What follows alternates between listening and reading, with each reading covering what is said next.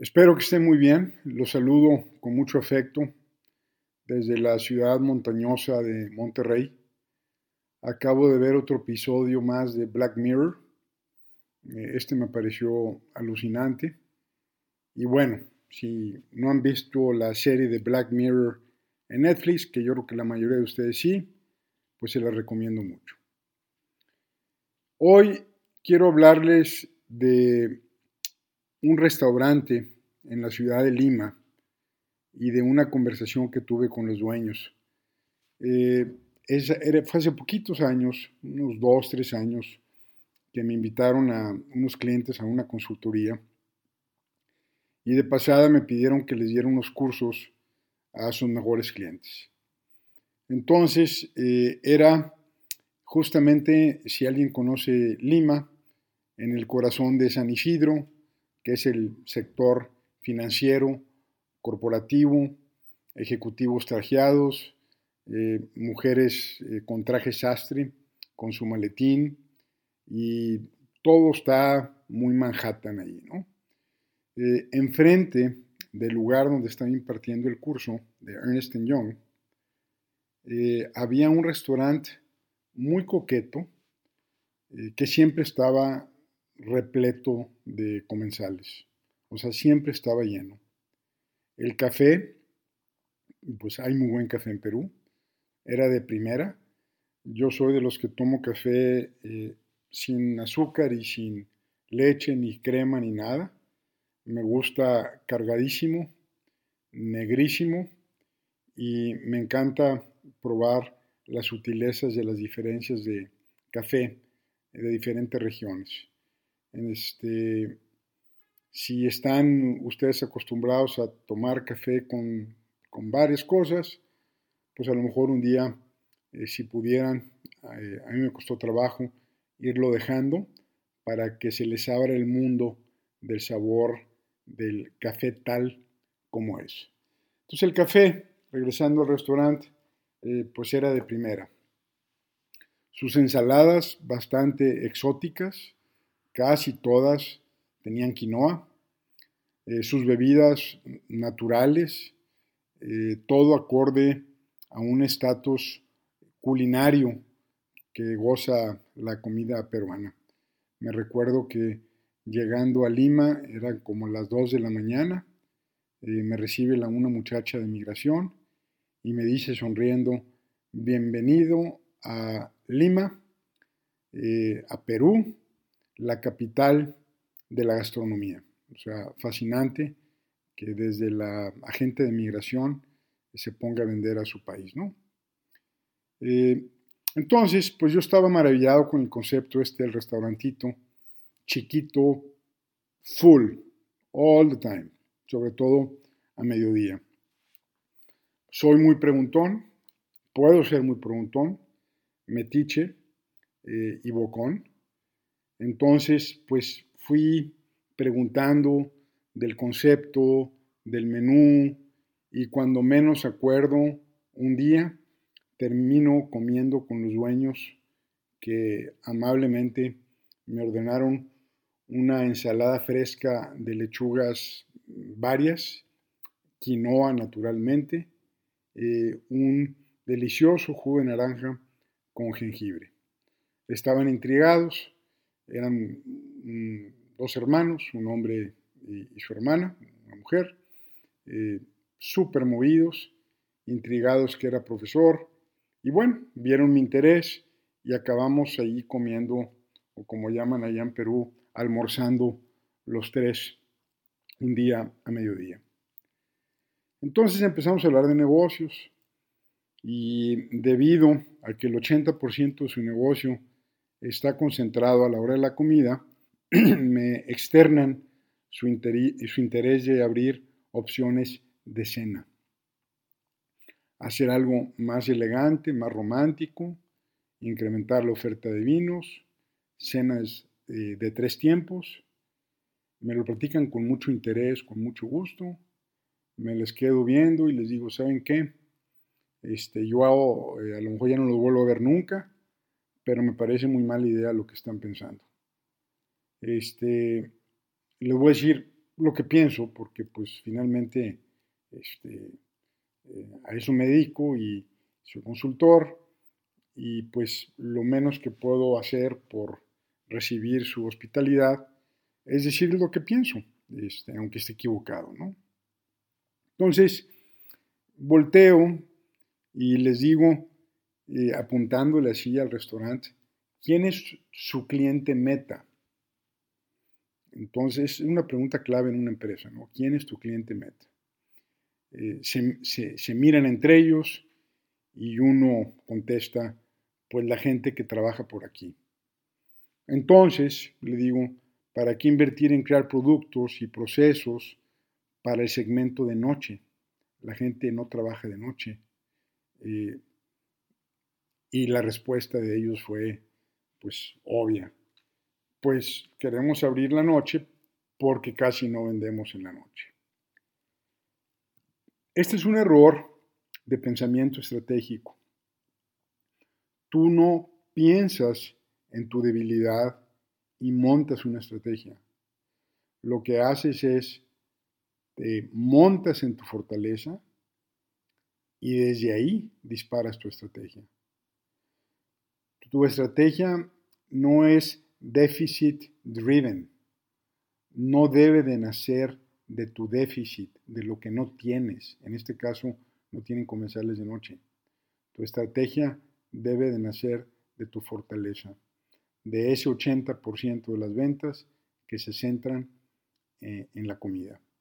Y voy a seguir explicando este reboteo eh, eh, de ideas entre ellos y yo. Entonces, aguas con, montarse en su déficit, montense en su superávit. De ahí nace la estrategia, de ahí nace la fuerza, de ahí nace eh, el casamiento que se quiere tener con una oportunidad. Eh, el, el, abrir en la noche, pues el impacto negativo es doble. Primero porque la organización se desgasta desarrollando algo que de manera natural no está alineado con su negocio primario. Y segundo, porque se deja de invertir en aquello que los puede llevar a detonar su fortaleza o consolidar una contundencia eh, competitiva y diferenciadora. Es doble. Si inviertes en el lugar equivocado, no solamente este, cometes el error de que por ahí no es, sino que aparte le quitas recursos para invertir a donde está la fuerza. La estrategia es el qué, la táctica es el cómo, pero es el quién el que finalmente determina la relevancia de ambas. El valor no existe, solo existe valor percibido. El quién es clave. Entonces, arrancar un menú exitoso, eh, ya sea de desayuno o de cena, pues requiere de trabajo, de diseñar platillos, probarlos, producirlos, modificar el menú, establecer procesos, eh, comunicar y adecuar la propuesta. En otras palabras, hay un dispendio organizacional y se asignan recursos eh, hacia áreas pues ya sea acertadas o, desacertadas. Pero calculando eh, si tuvieran éxito en la noche, pues a lo mejor eh, podrían tener un incremento quizás de un 15-20%. Entonces, eh, ellos habían topado su capacidad a la hora de la comida y les empecé a hablar del desayuno. ¿A qué horas llega la gente a, trabajar aquí. Desde las 6 de la mañana empieza a llegar gente. Seis y media, siete. Eh, si han ido a Lima, el tráfico es terrible, como el de Bogotá, como el de Sao Paulo, eh, como el de Ciudad de México. Entonces, pues la gente se, se, desfasa, se mueve.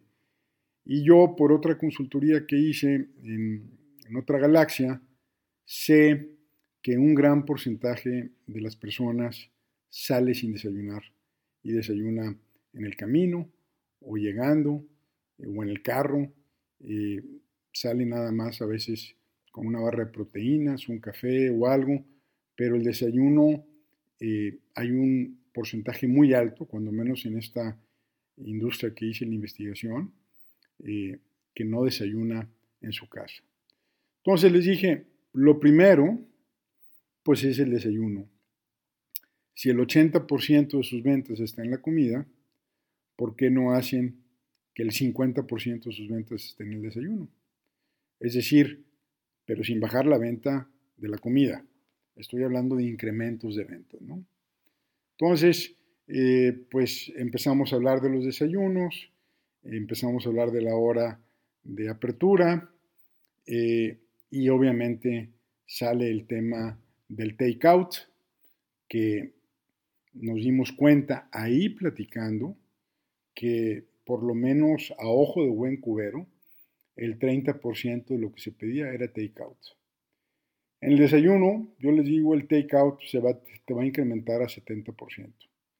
Entonces, necesitas mejor antes que desarrollar un menú de noche de tres tiempos, meter más vino, poner luz romántica y la madre, necesitas detonar desayuno y takeout. Ahí.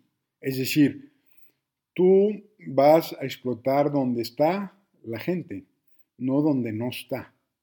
Y olvídate de que vendes muy poquito en la cena.